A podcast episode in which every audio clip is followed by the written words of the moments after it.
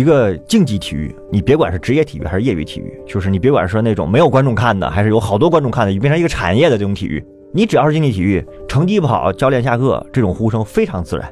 小孩喜欢足球，一步一步踢，踢得特别有天赋，教练喜欢，他有非常成熟的青训体制，把这个人挖掘出来，然后让足球成为他的职业，他的人生的一个重要的职业选择。这个叫渗入到社会系统里面。我从这个角度上说，足球跟篮球毫无疑问是世界的第一运动跟第二运动。这个是我理解它的社会化程度最深。什么是健康的行业？就是从事这个行业的人总体上是确定性比较高的，相关行业也能够提供吸纳这些人的岗位。我在十几岁之前拼命的练习出成绩，然后我不仅可以进入更高级别的队，我还多了一个更新的选择。什么选择？我可以上名牌大学了。我上名牌大学之后，我如果愿意打，我还可以往上打；如果不愿意打，我就可以去找到其他的职业选择。从社会角度上说，这当然是进步的。但你如果说从出成绩的角度上说，我认为在短时间内这是会遇到一些问题的，就是我所谓的我们叫青黄不接，人才断档。大家好，欢迎收听由大观天下志制作播出的播客《东腔西调》，我是何必。那这一期是我们中断已久的社会病理学的新一期。我们仍然请到了我们的老朋友，中国政法大学社会学院的孟庆岩老师，和我们来聊一聊。孟老师跟大家打个招呼。各位东腔西调的朋友，大家晚上好。何必你好，我是孟庆岩。孟老师真的好久不见啊，好久不见。嗯，那在这段时间里面，咱们刚刚举行了一场体育盛会——亚运会。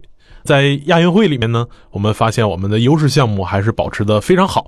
但是咱们普通观众最关注的大众体育项目。特别像篮球，就发生了一点很意外的事情。比如在半决赛的时候，我们面对菲律宾某种意义上的二队，因为他们很多 NBA 球员其实已经回去要准备参加新的赛季了并没有来这次亚运会。面对二队呢，其实开局感觉很好，即使到了第四节的时候，我们还在领先近二十分，但很快在最后的时候，竟然被反超啊，一亿分之差落败。很多人在这场比赛结束之后呢。反过来，其实把矛头对准了现在的篮协主席姚明。其实我们知道，姚明回国以后，某种意义上成为了整个篮球运动的一个总代表，甚至是总运营人。自然，人们想让他负总责。但这不由得让我想起姚明刚回国的时候，那个时候男篮的成绩还可以，大家经常拿他跟男足比。大家觉得男篮有姚明这样的国际巨星，比男足好很多。哎，对，有先进的国际经验。那大家有一个呼声，就是让专业的人管专业的事儿。但是我们看到专业的人管了篮球，管了这么多年，反而会有这样一个事情，结果人们又开始轰他下课。那您怎么去看中国大众体育，特别是足球、篮球这样的关注度特别高的体育，在职业化或者专业化的道路上遇到的这么样的一个挫折呢？其实我先补你一点信息吧，就是我算是一个体育迷，从小就踢足球、打篮球，然后长跑。在亚运会之前，中国男篮其实还有一个特别重大的失利，就是在亚运会之前，我们有一个叫男篮世界杯的比赛上，然后呢，我们又一次失利了。好像我如果没记错，只赢了一场球，就只赢了安哥拉，然后剩下的那些全都输掉了。我们连续第二届奥运会，就是巴黎奥运会，我们都去不了了。然后上一届奥运会是在哪里？东京。东京奥运会我们就没去，也就是说，中国男篮其实从开始参加奥运会以来，这是很罕见的，就是连着两个奥运周期没有进入奥运会决赛圈，都是特别重大的失利跟挫折。然后呢，网络上就有很多的声音，有说炒教练的，有说队员不行的，也有说篮协主席不行的。然后呢，也还有一个说法叫中国男篮迅速的男足化，就是就越来越像男足了，男足已经没有起色了。这有一系列的说法。我想说的是，我觉得竞技体育还是有门槛的，所以呢，我作为一个球迷啊，没有办法从任何技战术的角度来去聊这件事情，就是说哪儿打的不对，哪儿打的对。我们有时候经常会看到一种说法，换我上去也行。我我负责任的说，换你上去真不行，换我上去我也不行。我年轻的时候特别喜欢踢球，我不知道以前好像聊过一次足球了没，但是我忘了我那里讲没讲那个故事了。就有一年北京有一个叫业余足球联赛，我还报名了。然后呢，就跟同事们组了一个队儿，就是在跟其他的业余队儿去踢这个比赛。那个时候我还三十岁，我的体能什么都还很好，我觉得这个肯定是可以的呀。然后第一场我印象特别深，就碰上了海淀的哪个村儿的哪个队儿，对面有好几个人，我踢的我觉得太好了，就是完全你跟不上对方的节奏。然后后来一问呢，人家是以前接受过职业训练的，就是是北京国安是体线队下来的，就是没往上踢，就大概踢到青年队，然后就不再走职业化，就回来了，找别的工作了，那业余踢一下。就你看，那就职业队没上去的人哈，就踢我这样的人，我就自以为我还就水平还可以的，就已经是这样的。后来有时候跟我的队里面有一个好像也是业余队下的，他也踢得好，基本上他拿球我们是抢不下来的。然后踢完球聊天，他就说：“他说你知道吗？不是凡尔赛啊，在我眼里你们做都是慢动作，就是我们日常踢比赛，他说在我眼里你们做都是慢动作。就是我拿这例来讲什么呢？我们看上去足球、篮球不一样，但其实是一个逻辑。就是我首先我说我不从技战术角度聊任何事情，因为我没这能力。我也喜欢看球，但是我没有这个技战术能力，我也没接受过职业训练。但是我想聊的是几个事情，就是我觉得还是可以聊一下的。第一个呢，就你刚才讲的，教练要下课，我觉得哈。”一个竞技体育，你别管是职业体育还是业余体育，就是你别管是那种没有观众看的，还是有好多观众看的，变成一个产业的这种体育，你只要是竞技体育，成绩不好，教练下课，这种呼声非常自然。这跟一个公司在一个 CEO 的情况下带领好几年，然后越来越差，这个 CEO 要换掉，这是很正常的一个逻辑。你任何岗位，它只要是个行业，它就是这个逻辑，对吧？这个毫无疑问。这个球迷有声音喊教练下课，这太正常不过了。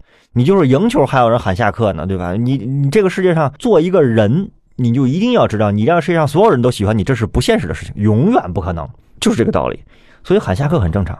但是我想说的是，男篮男足化这件事，就是国家男篮、国家足球队化这种趋势，以及对于各种各样的批评的声音，我想我还是有一些想分享的东西。第一个呢，就是我们要注意一下。其实篮球和足球在今天所出现这个问题，我认为不是体育的问题。那你可能说不是体育问题，是不是体制问题？我也想说不是体制问题，就是我们有时候特别容易把一个事情非常简单的归结为管理体制不行。这个事情呢，我甚至会认为这种解释逻辑在各行各业里面，你会变成一个特别正确的废话，就是它听上去很对，但是它没有任何用。当你把所有问题归结为体制问题的时候，你发现这问题就无解。就没有办法解决这个事情了。但是我不知道大家知不知道，有一个国内还是比较有名的篮球记者，就体育评论员叫杨毅，以前经常解说 NBA。其实国内解说 NBA，在这一代人里面就两个人，一个是杨毅，一个是苏群，都是资深的体育记者。然后呢，我记得杨毅，我刷到过他一个视频，他就讲，他说其实篮球跟足球本质上当然不是一种运动，但是他们在今天在中国出现的问题是一个问题，都是社会问题。但是他讲到这就不讲了，然后我试图呢把后面这个他不讲的东西讲出来，就是为什么他说是社会问题呢？第一个就是我们男子篮球也好，男子足球也好，这两个项目都是社会化程度最高的项目。大家一听社会化程度最高，那有人会说中国社会化程度最高一定是乒乓球，对吧？你随便马路上找个大爷，你经常会看到那种视频，那个中国大爷在马路上打乒乓球打可厉害了。我指的这个社会化程度，并不是说有多少人打得多好，就是中国的业余水平有多高，这个不叫社会化程度，叫什么呢？就是一个运动嵌入这个社会系统的程度，这个叫社会化程度。为什么我说这两个是社会化程度最高的项目呢？它是公认的世界第一运动跟世界第二运动。什么叫世界第一运动和世界第二运动？在现代社会中，世界第一运动跟世界第二运动一定是吸金能力最强的两个运动。什么叫吸金能力最强？它是一套产业链，它不是仅仅的说我就是个比赛。我们在那期聊足球的时候，我讲过，就是我们经常说叫职业足球俱乐部、职业篮球俱乐部，那个俱乐部的名英文叫 club，就是 club 是个什么东西？在它缘起的时候，就是我们这帮人喜欢搞这个运动，我们经常在一块玩，踢球也好，打篮球也好。然后呢，我们越打呢，我们水平特别高，吸引的很多人驻足观看，然后加入我们这个俱乐部。有的人不愿意加入，但是愿意看我们踢比赛，因为这是一个欣赏。有了这个东西。职业俱乐部就变成一个行业企业，我们可以叫或者叫组织，它有的是会员制的，收取会员费的，然后卖各种周边。你要看到，在今天的体育行业里面，卖周边最厉害的就是这俩行业啊。当然，你可能会说，你看孟老师，你讲这个不对，因为在美国职业体育最发达的地方，第一的运动应该是橄榄球，然后是棒球、冰球。美国是四大体育联盟，还有篮球。那你怎么能说足球就是这个？他们是全球第一、第二呢？我指的不是在美国范围内，而是全球范围内。你看梅西的吸金能力有多强？你看 C 罗的吸金能力有多强？他是深深嵌套在一个产业里面的，就是他跟一个国家的经济社会系统关系极为密切。为什么到今天篮球世界里面，乔丹永远被人称为乔帮主？大家有没有注意到，在乔丹之前，其实美国职业篮球并不是一个全球性的公认的重要的赛事，它的传播度、声誉度都局限在北美和欧洲。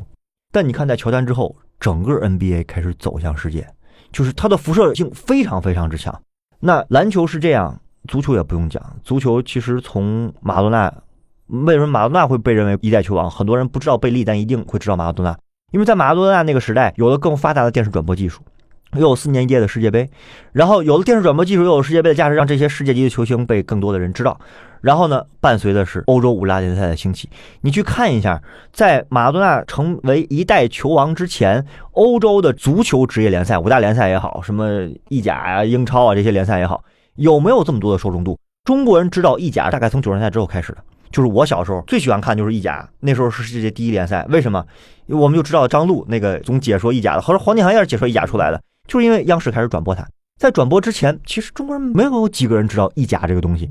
中国是个发展中国家，但是比中国落后的国家更多。所以我讲的社会化程度是说，它可以变成一个挣钱的行业，不见得说挣大钱，是它可以养活好多人，好多人是以这个行业为生的。有多少行业是围绕这个东西？它不仅养了周边，养了足球俱乐部，养了主教练，也是个职业行业，裁判也是职业行业。你看，在欧洲，最主要是裁判是职业的。人家不干别的，我们的裁判都是大学老师，但人家裁判是职业裁判。有人说，为什么我们的裁判大学老师，我们就不能搞职业化？你有这么多的资金来去供养职业化的裁判吗？那你说资金哪里来？资金来自于投资。人家为什么会投资你？为什么会投资一个联赛？为什么会投资一个明星？为什么会投资一个体育行业？不是做慈善吧？而是为了这个行业可以挣钱吧？对吧？那为什么可以挣钱？因为它这个赛事具有吸引力。有人说，那就是有球星，没有球星的比赛一样可以具有吸引力的，因为它好看，它激烈，它规范，它没有这个赛事制度上来回的变，没有，它有一套完整的转会系统，有一套完整的人员流动系统，然后它会牵涉到什么程度呢？我刚才讲的这些都是它的就业上的辐射，它会深入到社会系统里面。小孩喜欢足球，一步一步踢，踢的特别有天赋，教练喜欢，他有非常成熟的青训体制，把这个人挖掘出来。然后让足球成为他的职业，他的人生的一个重要的职业选择，这个叫渗入到社会系统里面。我从这个角度上说，足球跟篮球毫无疑问是世界的第一运动跟第二运动，这个是我理解它的社会化程度最深。我是讲这个含义。那按照刚才您说的，就是现代体育它是个产业，然后能养活这么多周边。但是自从国足覆灭了以后，一直到现在的男篮男足化这个状态，一直有一种声音不绝于耳，那就是说。中国竞技体育恰恰是被职业化给搞坏了，很多人都特别怀念说：“哎，想当年体工队时代，对咱们还没职业化的时候，我记得是八七年还是九一年，就是中国男足最惨痛的那次黑色五分钟，那可是踢亚洲十强赛，咱们是一把好手，就差一点点进了这个世界杯的。而那个时候的男足其实并没有职业化，并没有职业联赛那样意义上的职业化，我们曾经也很辉煌。”更多人是在批评说，中国男足在场上像集体梦游。男篮呢，看起来整个这个运动强度和这个技战术也跟姚明参加的这个 NBA 没法比。那为什么像您刚才说的，其实技术上可能每个人训练都达到了一定水准，但是发挥不出来呢？那就是没有体育精神，没有竞技精神，没有把荣誉感放到前面。那是什么腐蚀了体育精神呢？找来找去，可能也就是这帮人高薪低能，对，成天想着怎么在职业赛场上挣钱。然后不在国际赛事上去争夺荣誉，那您是怎么理解中国这种舆论环境里面对于职业化的批评，以及职业化可能会侵蚀体育精神这种问题呢？我觉得你刚才这个一连串提问里面，其实蕴含着很多我其实今天想跟大家聊的我的一些个人观点的看法的问题啊。我们可以拆分一下，把这个一大堆问题，什么意思呢？职业化和体育精神，我不知道大家有没有注意到一些有意思的现象啊？你说奥运会是全球最高的盛会，奥林匹克是为国争光的。但你们看一下，我们讲一个不是集体运动的网球，你看一下这些世界排名一二三四五的人，是不是每届奥运会都愿意去争金牌呢？不是的，人家很多时候愿意去打 ATP 四大满贯，而不太愿意去打奥运会。为什么呢？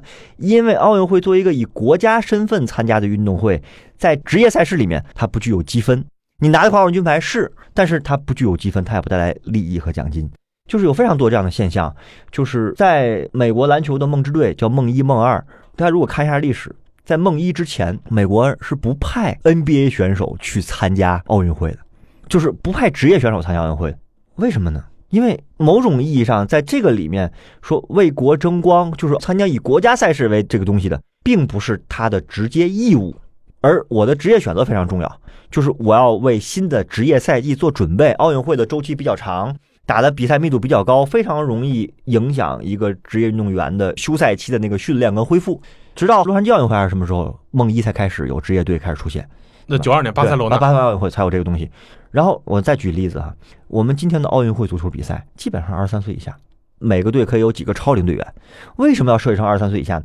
因为奥运会足球比赛你就设置成不限年龄，他也没有特别多职业运动员愿意参加。为啥？你去看一下世界最高水平的足球联赛五大联赛，每个队员每一个年度要踢多少比赛？英超的球员工会已经和教练都在罢工，都在提抗议了，说我们这一年的比赛太多太多了。再加上在足球范围内还有一个国家性的赛事，其实比奥运会重要，这个东西叫世界杯。我们再延伸一个，你什么时候泰森是拳王吧？你见过泰森参加奥运会吗？没有。霍利菲尔德是拳王吧？你见过霍利菲尔德参加过奥运会吗？也似乎看不到。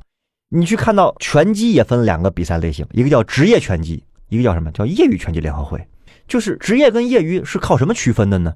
所谓职业篮球、职业足球、职业拳击、职业网球，是我以打网球作为自己的生计的，就是我能挣到钱。这个钱并不是观众直接给你的，我们千万不要觉得我买门票去看你比赛了，你就是拿到钱了，不是的，他是要保持一个非常高的竞技状态，然后不管是团队还是个人，有一个非常好看的比赛场面，它其实并不来源于那些购买的门票，这当然是俱乐部和个人的一个收入，但主要来自于什么呢？比赛的奖金，比赛奖金哪里来呢？电视转播权的分红，广告。代言，这是一个现代社会的商业系统，所以我先讲这些例子，大家去想一下。你看泰森没有参加过这么有名的拳王，到现在年轻人都会知道泰森的。你看他打过奥运会吗？没有的。你会说他没有国家荣誉吗？我觉得不是一个特别简单的这么一个说法，因为这是一个人的职业的选择，这是第一种。第二个就是你刚才讲的一种说法，就是职业化毁了足球跟篮球。你经常怀念，其实不支持你了。我前天晚上有一场球是中国对越南，有一个友谊赛。然后呢，我正好那天晚上没课，在家点开网页看了两眼，因为我喜欢踢球，我们有一个球友的微信群，我们在群里一边看球，大家一起喜欢聊天就是每到中国国足有比赛的时候，大家就在集体怀旧。哎呀，当年那谁谁谁放到现在那就是神，你看当年他连国家队都进不了，篮球也是这样的。当年一说中国篮球，刘玉栋战神，巩晓彬，对吧？这帮人你搁现在哪个队员能比？我们总会有这样的跨时空的关公对群雄的比较。然后一说就是现代运动员不刻苦训练强度不够，我们会说好多。我一直觉得啊关公战群雄这件事情是你作为球迷谈资可以，但你要正经讨论这事儿讨论不了。就好像詹姆斯和乔丹谁更厉害，我特别喜欢乔丹，但是你没法比较这俩人谁更厉害，你比较不出来。那我们去讲这些东西，我直观上觉得不如过去。以前我们稳稳的进入十强赛，而且十强赛中在亚洲没有任何一个对手可以忽视中国队。我小时候就是这样的。我看的第一次十强赛就是九四年大连金州，就是戚务生带队的那个。然后我看的第一场中国篮球的就是二零巴塞罗那奥运会，当时蒋兴权做主教练还是王菲，我具体忘了，反正是有阿蒂江这帮人。然后王治郅后来去美国打球，再后来是姚明去美国打球。你确实在儿时的那个记忆中，你会觉得他们的成绩更好，场面更好。那时候中国男篮稳进前八，而且还赢过阿根廷、英国意大利这些强队都赢过。那你这么来比较，是不是就是这样呢？我觉得这要从两个角度来说。第一个，我们做这些比较的时候，经常会觉得我们的对手是不进步的，就是足球也好，篮球也好，它是有对手的。就是我们做这个讨论时候，经常会觉得对手是不进步的，对手跟十年前一样，凭什么？大家有没有看过《一代宗师》电影里面的一句话：“宁在一丝进，莫在一丝停。”大家注意，他不是说宁在一丝快啊，他说的是宁在一丝进，就是你不能停滞，你可以进得很缓慢。我们不能在讨论这个问题的时候，把所有的参照物全扔掉了，就是说别人都不动，就我们落后了。你在发展，别人也在发展，这个是核心问题。别人的技战术、别人的训练、别人的康复理疗，整个的对于赛场的，包括教练的指导，你放在九十年代非常流行的足球、篮球战术，今天已经不好使了，已经没有人用了。这个东西你不能把别人作为一个限定物，说他不许动啊，然后我们自己在这练啊，你们对手都不许动啊，得必须维持一个水平，这是没道理的。所以我不愿意在跨时代上去比较这些东西，这个没有意义。你真把当年十强赛的人特别好的人放到今天，你也未见得就今天的成绩比那时候好很多。这是我想说的第一个。大家体育，不管是职业体育，还是竞技体育，还是业余体育，还是大众体育，奥林匹克的基本精神就是更高、更快、更强。体育是这个社会中看上去不重要的东西，但其实现在社会中最重要的东西，它最能体现人类的那个 aggressive 进取的那个精神。非常原始的这种对本能性的就是，而且它是一个规范的原始本能。稍微扯远一点，体育对于现代社会特别重要，因为体育是现代人几乎唯一一个可以肆意的释放自己原始本能的地方。但是它是有规则的。过去肆意释放原始本能是战争，今天我们文明社会总体上是不允许的，不允许以暴制暴。那是不是人的原始本能竞争性就被萎缩掉了呢？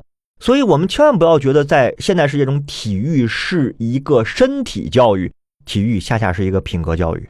它是个道德教育，某种意义上，因为只有有了体育，人们才会学会在一个竞争性的环境下去争胜，如何在不违反规则情况下去争胜，去接受成功和失败。所以它不是一个纯粹的身体训练，它本质上对于现代社会来说，它是一个品格训练。所以我刚才唠唠叨叨说这么多，就是更高、更快、更强这件事情，是所有体育人的本质。就是你热爱体育，你就是希望这个。我到今天还在跑步，我非常了不起，我觉得我自己，我已经坚持了一个月了，每天早上十公里。基本上是这样，就是为什么要挑战自己呢？就是我还是觉得我快四十岁了，我不服老，我希望我自己永远能保持更年轻的状态。你看上去是个身体训练，其实我的跑步的成绩哈，比我十年前要差很多。我十年前十公里跑进四分十五非常容易，我现在只能跑到五分零五左右。我就是使出吃奶的劲儿，我也跑不进四分十五了。但没关系，重要的就是通过这样的我们叫自律也好，或者说养成一种习惯，体育的本质是这个东西。所以你不能指望你的对手说你们都别动，我来发展，这是第一个。所以跨时代的比较，我是不太讨论的。第二个，职业化跟体校问题，在中国的体育职业化之前，其实我们是体工队模式。体工队模式是改革开放之后的一段时间，包括改革开放之前，我们长久以来存在的状态。各个省有体育局，每四年国家会搞一次全运会，那个时候也有足球联赛，但足球联赛不是主客场制，是赛会制。那个足球队是以你的身份证为前提的，就是你身份证号，你哪个省哪个级的，你是这个地方，你是那个地方的，然后是归体育局管，是吃这碗饭的，人家也是吃计划工资的。那么体育局下面的足球队再往下就是体校、体工队，就从体工队上选苗子，然后三从一大刻苦训练，然后一步一步上来。这种模式呢，它有好有坏，它的坏处当然是跟当时的世界体育的发展是脱节的，或者说我们不知道外面的世界是什么样的。因为某种意义上是作为单位的人员去参加体育比赛，和我要去做一个职业体育，以此为自己的营生，我取得更大的荣誉，获得更多的利益。我们就说的直白一点，但这个利益不是虚高的，是因为我到那个位置。梅西的一件球衣可以卖这么多钱，梅西去一个地方做一个活动，可以有这么多人去抢票，还有黄牛。你换个队员就不行，这个就是球星的价值，它是嵌在商业系统里面的。过去的体工队确实不如这个，但是。讨论任何东西都不能脱离那个时代的环境。那个时代的中国社会可选择的职业空间非常狭窄，大家的总体收入水平差不多。因此呢，体工队造成一个结果就是它的选材面是广的，因为做这个也差不多，做那个也差不多。我有这个天赋，我当然愿意围绕天赋去做这个事来了。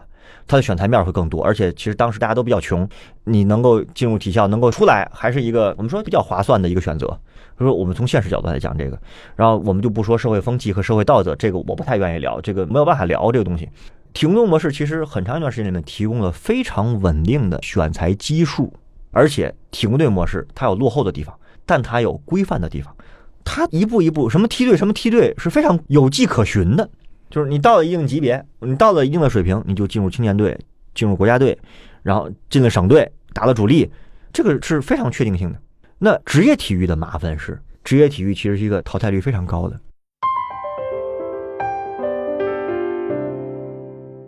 有人说孟老师，你讲的这个不对啊！你看，在西方，在欧洲国家，篮球也好，足球也好，人家可以成为一个职业，对吧？人家这个打上青年队，然后也没有这么竞争，没有这么残酷。我还是要讲，就是说，这个职业体育呢，一定是要有资金的。你发现到今天为止，世界上很多运动依然没有职业化，不只在中国。为什么它没法职业化？就是你不说我们中国，就是你指望有些国家的乒乓球是职业化的吗？它就是个小众运动，有些运动永远是小众运动。职业化的逻辑是我踢球或打篮球这件事情为生，需要有投资人，投资人不是做慈善的，他需要带来利益。但是西方的这个职业化的程度呢，它的时间非常长，它总体的社会经济发展水平比较高，它也把体育做成一个产业，上下游的。因此呢，它是一个可以被很多人愿意去选择的行业。他从六七岁到青年队，到中学，体育并不是这个社会中最独特的那一个系统，它跟其他的职业领域差不多，所以它并没有脱离教育。不是说我踢球的我就不上文化课了，我不踢球我一样可以干别的，我可以从运动医学，我可以从事技战术分析师，很多这种行业可以你选择，它是非常成熟的一个状态。在这样的一个发达成熟，然后总体上经过了几十年甚至上百年的运转的一个行业系统里面，不是每个从小踢足球人都会成为职业选手的，但是也不是说你成为不了职业选手，我这一辈子就完了。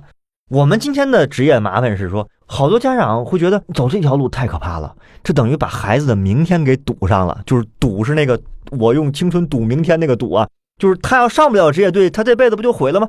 为什么他上不了职业他就毁了呢？因为他没有其他地方可去。因为你为了上职业队，你付出了特别多其他的成本，就是你的用我们今天话说叫沉没成本特别高。那为什么是这样的呢？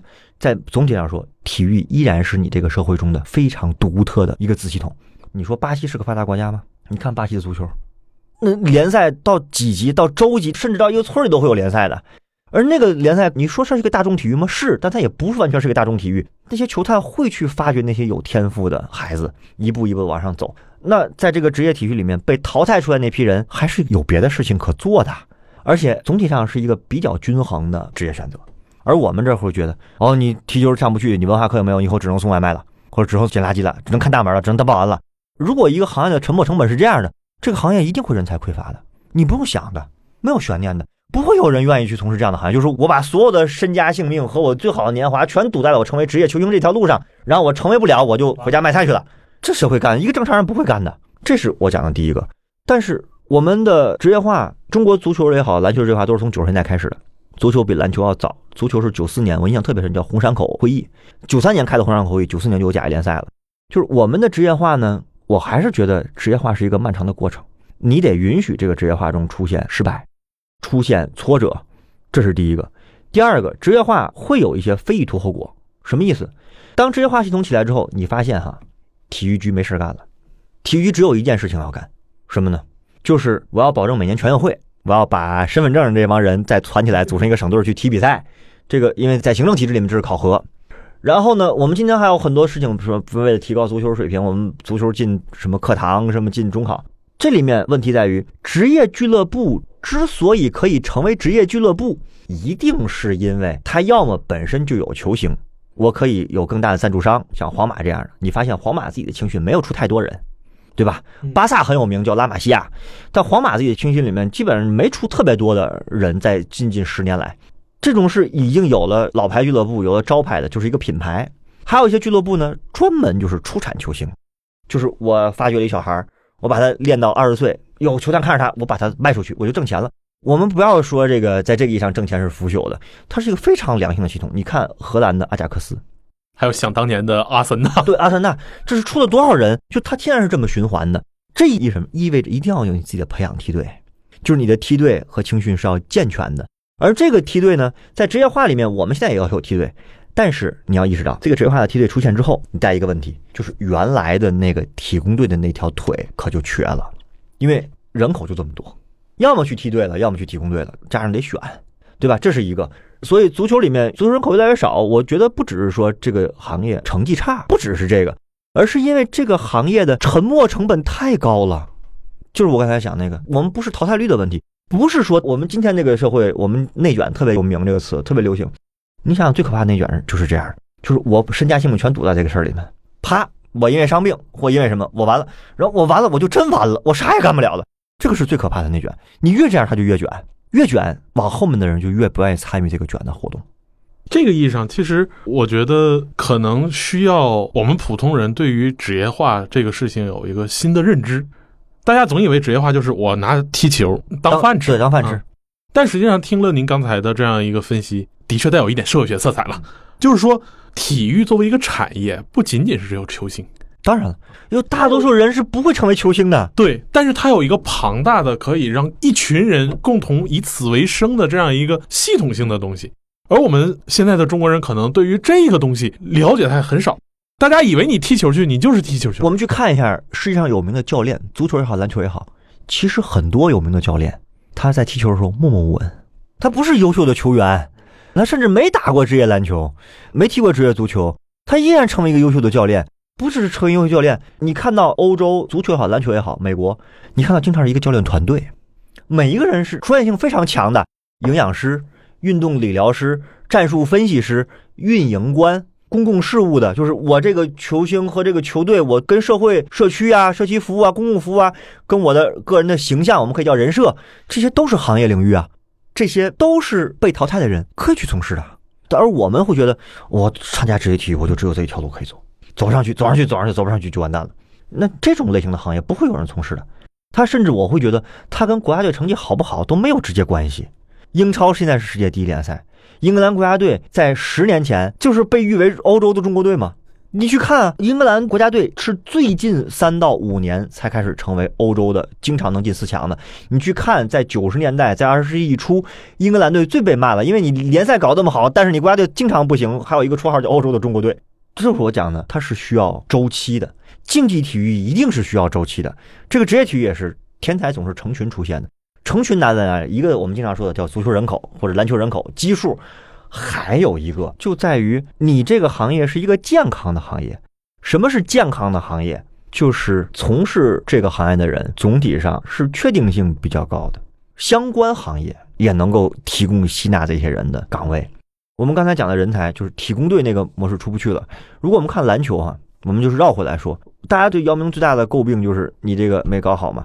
但是我有时候会开玩笑说，当年你们在姚明的那几任前任时候也没少挨骂，经常说应该让专业的人管理专业的。那你说还有任何一个人比姚明更合适当中国篮协主席吗？因为他是中国最成功的篮球运动员。那如此专业的人干了如此专业的事儿，今天被骂成这样。姚明上任之后干了一个特别重要的事情，叫体教结合，就是他希望能够把校园篮球跟职业篮球连起来。中国有个另外一个篮球联赛叫 CUBA，就是大学生篮男子篮球联赛。就是你会发现哈，这是一个非常美好的设想，从理论上应该也是这样的，从职业体育发展规律上说，应该我只是应该啊，也是这样的。为什么呢？你去看美国，我以前的一个大学同学在美国留学，我印象特别深，他在 Kansas。然后有一天，我们那时候还流行 QQ，还没有微信。有一天他们在聊天，我们都知道北美去读书课业压力非常大。他出国之后就很少跟我们在 QQ 上联系了。后有一天突然在 QQ 里经常说话，我们就逗他说：“今天你不用做作业？不用读 reading 吗？竟然有时间上 QQ？”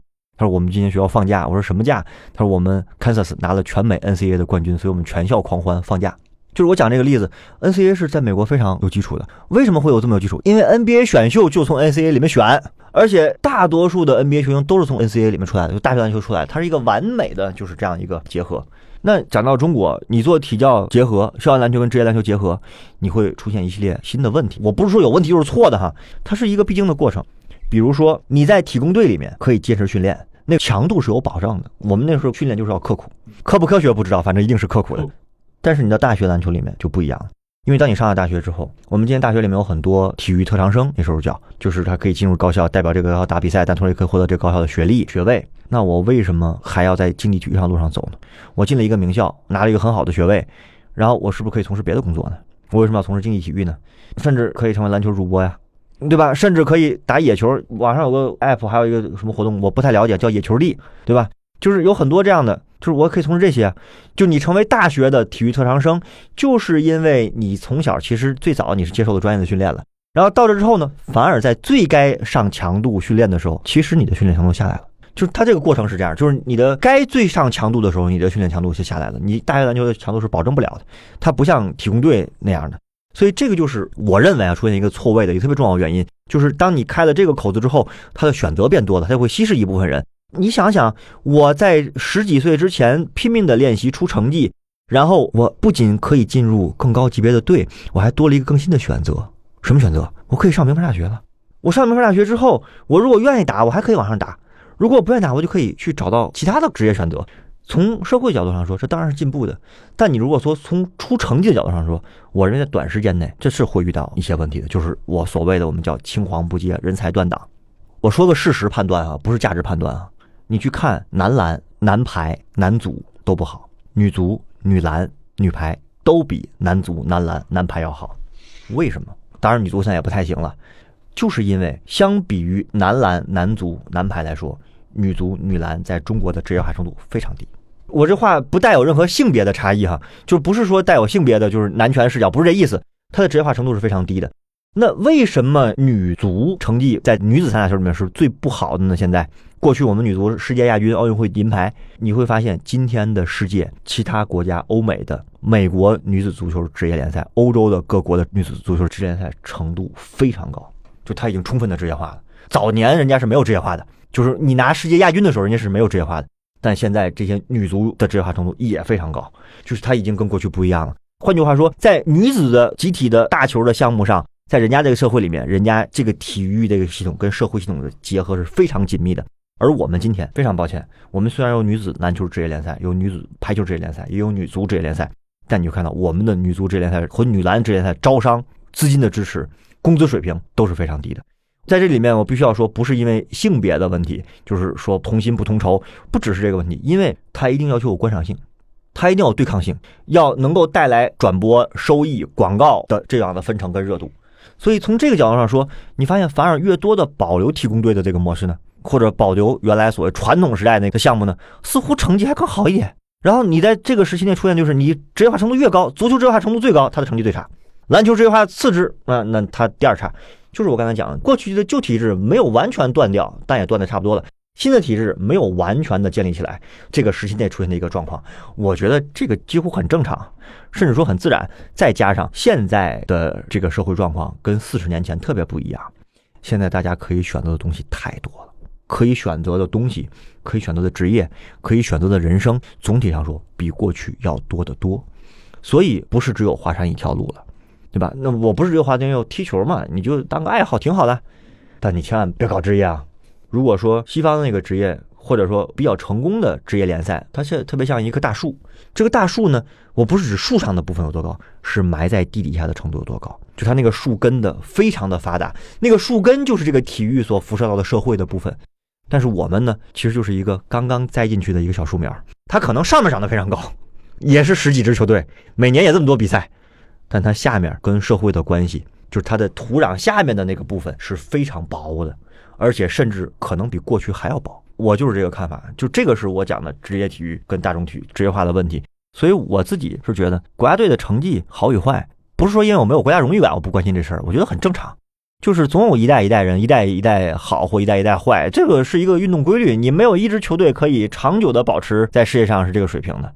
就是我觉得这个东西是一个自然现象，只不过呢，我们要去分析这个自然现象中的出现的问题的时候。我是觉得球迷骂骂街或者说喊喊下课很正常，对吧？你的老板不好，你还总希望把老板换了呢，对吧？你不会检讨我自己不行，你觉得老板这不行，你就把老板换掉。但是如果是专业人士呢，我觉得还是要比较理性的来看待这件事情。就是所谓的理性，不是理中客和漠然，而是说这是一个我认为啊，某种意义上很正常的现象。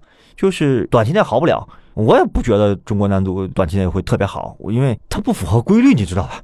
就是它总得慢慢的，你看地下那部分越多，你的成绩慢慢就会越好。真正的短板不是树上可见的部分，而是埋在土下面的那个部分。这里包括很多，包括健全啊，就是产业的健全、行业的健全，包括我们说的人也是这样。就是我们今天这个社会，其实大家都不喜欢，我们经常说不要赌人生，但你发现我们今天这个社会里面，大家特别喜欢赌人生。就是我们思考问题很多方式都是赌人生的方式。就什么叫赌人生呢？我做这个决定，我一定要慎之又慎。我做完了，他得管我好长时间。这就是我说的，为什么我把这个体育放在社会病里面呢？它真的是一部分。就是没有一个人人生说我做一个决定，这个决定要负责我一辈子，这种决定不可能存在的，朋友们。你怎么可能说我做一个决定，这个决定管我一辈子，我不能出错？所以你会看到什么呢？你会看到大家在做决定中经常选择最安全的那一个。而你如果从这个角度上想，体育人口的减少是必然的，因为竞技体育就是最不安全那条路。竞技体育不安全那条路，一个是成才率本身就低，世界上只有一个梅西，去五大联赛就这么球队，只有这些人可以踢五大联赛的主力，可有广告代言，那些人就是拿着相对更低的工资，但人家没活不下去啊，对吧？就是你不能说指望着说我干一个事儿我就一本万利了，然后如果不是一本万利事儿我就不干，我就去干一个特别安全的，然后旱涝保收的，每天坐办公室喝茶看报纸，然后月月发工资的。大家都往最安全的角度上去考虑问题，最安全的角度考虑问题，本质上跟我赌人生的逻辑其实一毛一样。你想想是不是我说的道理呢？就这不只是运动员，这是树在地底下的那部分，其实是需要慢慢，甚至我觉得它不是慢慢改革，说我把树挖出来，然后我给它放什么东西，让它长得快点，不是的，你让它慢慢长，因为这个世界中总有人喜欢某些运动，这是天然的，对吧？我觉得就是一个慢慢长的一个过程，你只要有比较好的规范，有越来越科学的训练，慢慢会好的。但对于喜欢这项运动的人来说，或者球迷来说，这可能是一代球迷甚至两代球迷一个很漫长的时间，才能让一个新的体育系统跟这个社会重新有一个契合的过程。我我觉得这个可能是我对于所谓球迷或者什么这东西的理解不一样。就是我觉得我喜欢看一个支球队的比赛，我当然希望中国队赢，这毫无疑问。就是我我也有自己支持的主队，但是就是说它不是一代人的事儿。就是说白了，赢了又怎样呢？我们天津人啊，就特别喜欢用这种梗，赢了他给你发钱吗？赢了他也不把奖金分给你，对不对？对吧？那那你高兴个啥？但我就是高兴。但是作为球迷，作为对一项运动热爱的高兴，可以有很多种方式实现，就是不是说基于这一场两场的胜负。比如说，我可以公布一下我个人的爱好，我的足球俱乐部的主队是 AC 米兰。那 AC 米兰在九十年代黄金时期过去之后，特别是在卡卡这批人退了之后，就是他当年那个老板贝卢斯科尼不再注资了之后。他也经历了大概十年左右的黑暗期，成绩非常不好，不一样，但是不妨碍我依然喜欢这支球队啊。这是一个，还有一个呢，我还想再占用一点时间聊一下，就是最近几年非常火的村超啊、村 BA 呀，我就觉得非常好。就是我觉得这个东西就是树根底下的部分。说一个足球行业或一个篮球行业火爆，并不见得是国家队成绩带来的火爆，难道它不生产不带有产业链吗？我最近还刷到抖音，还看到过。就是有那种成人足球训练，就我还很感兴趣。我还说，我说我有空了，我愿意花钱去请成人足球的私教。就是他是职业队退下来的，然后呢，你付钱，他会给你按照职业队方式来训练你。我说很好奇啊，因为我小时候特别喜欢踢球，但我从来没有接受过职业队训练。我觉得这不就是一个行业吗？然后他又能锻炼身体，又能让体验你没体验过的职业队的训练是什么样的。然后他的周边，足球的踢球的鞋，然后打篮球，然后各种装备，这都是体育产业的一部分。大家如果有机会看亚运会上，我们好像男子马拉松拿冠军了。你有没有想过为什么会男子马拉松拿冠军？好多年我们马拉松没拿过冠军了，一直是日本人在拿。你要看看今天中国跑步的人口多少，你去看看 Keep 这个 App 上有多少活跃人数，你就知道了。这是一个基数问题。这个基数问题不只是你讲的统计数字上公布的注册人口数，不是那个，是我业余从事这项活动，我就会需要这项活动所带来的各种指导、训练、装备，它就是自然而然的一个行业系统，就在慢慢长成，它一定是这样的。这个就是我说的看不见的部分，所以我觉得村超啊、村憋啊很好啊。然后我们有时候去那个望京那边跟朋友踢球，现在场地都不好约啊，就挺好的。就是我觉得这个是好的现象，因为我自己也跑步嘛，我经常在北京的一个公园里跑步，你就经常发现你现在还得选时间点去，因为你要选不好时间点吧，人特多，就是到处都是跑步的人，你一个我我全出来都是跑步的人，跑步都有训练的了。都有专门的教练教你怎么跑步，跑姿是多少，每天应该跑多少，按照什么样的方式去训练。我认为这个既可以叫全民健身，它本身也是一个体育和社会系统越来越扎根的一个过程。我觉得在这个意义上，随着我们生活水平可能越来越好，大家的观念越来越科学，哦，我觉得体育未来还是很有发展的。当然，我可能看不见了哈，就是这个足球、跟篮球什么拿世界杯冠军，我有可能也看不见，这有生之年的事儿。但是你说孟老师你这么悲观，我还是那句话。当我们讨论竞技体育成绩的时候，永远不要觉得别人都停下来等我们，你在进步，人家也在进步。我还是那句话，我最近几年踢球最深刻的一个职业队下来的跟我说，说实话，我看你们踢球都是慢动作，就是我们觉得已经很快了，但是在人家眼里都是慢动作。就是在这种交融的下面，大家越来越愿意投入这个东西。我觉得如果有正常的引导，有健康的长远的规划，有慢慢的普及，树以上的那部分是职业的部分。树以下那部分是可见的部分，慢慢的长得盘根错节，越扎越深。我觉得大概率是会越来越好的。就是这个是我讲的，这里面不只是体育官员或者是某一个教练，这是技战术的问题，官员是行政体制的问题。大众在里面不是不扮演角色的，也不见得说我去体育场看球了我就支持你了，不是的，不是这个东西。就是什么时候体育行业成了一个沉没成本不那么高的行业，我觉得它就慢慢的好起来了。嗯，所以。其实爱体育或者爱国足，并不一定非得要去买票或者是要去看比赛。更重要的是，我会愿意参加到足球这项运动里面，让它变成我们社会生活的一部分。是啊，就是你要知道，我们今天经常把体育，包括有时候大学里面也会把体育生当成一个特别独特的存在。我们会觉得这个人是练体育的，啊，这人搞体育的，或者我们生活里呃他是搞职业队的，我们都会这样看他，或者那样看他。其实我觉得，你如果放在正常一个社会里，其实体育就是现代社会中的一个子系统，它跟其他的职业系统一样，都有自己的规律，这就可以了。我认为这就是职业化，就是你选择这个行业跟选择那个行业都是选择了人生的一部分。从这个角度上说呢，你选择那个职业是因为你热爱它，你选择这个职业也是因为你热爱它，对吧？这最理想的状态就是你选择当职业的东西，即使你热爱，就能给你带来比较好的生活，这不就挺好的吗？还有一个就是整个社会中每个人都想当人上人的社会特别不健康。这个不是我说的，以前孙立平老师有一个公众号就讲，每个人都想当人上人的社会是不好的。你说这句话，孟老师，你不是跟讲竞技体竞争性是矛盾的吗？不是的，你越想当人上人，你就越害怕失败，你就越不敢选择。你相信我，越想当人上人，你就越容易选择最安全那个东西，这个是不健康的。我还是那句话，世界上只有一个梅西，那你说那些不是梅西的球员就不踢了吗？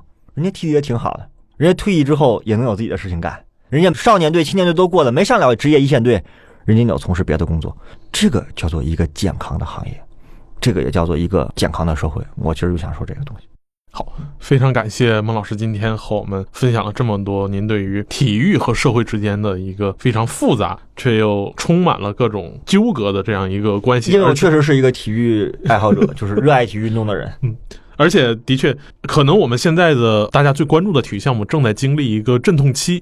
但只要像你说的，它在树根的那部分，那个我们日常社会生活里的那部分的体育的这个环节，体育的产业越发达，那可能未来我们地面上那个树冠那个能成绩那部分，对，能拿到的成绩，可能是未来可期的。我们一定要知道，它是一个自然现象。我还是用喜欢用自然现象这个事儿来说，就你不要觉得我可以在底下是一个小树根的情况下，我就弄一个参天大树。这参天大树啊，它可以支撑一两天，但两三天之后这树就倒了。好，感谢孟老师，非常期待您能再多来一点社会病理学。好，我们想想后面的话题，我们经常来社会病理学做客。谢谢大家，感谢何必，我们下次见。好，下次见。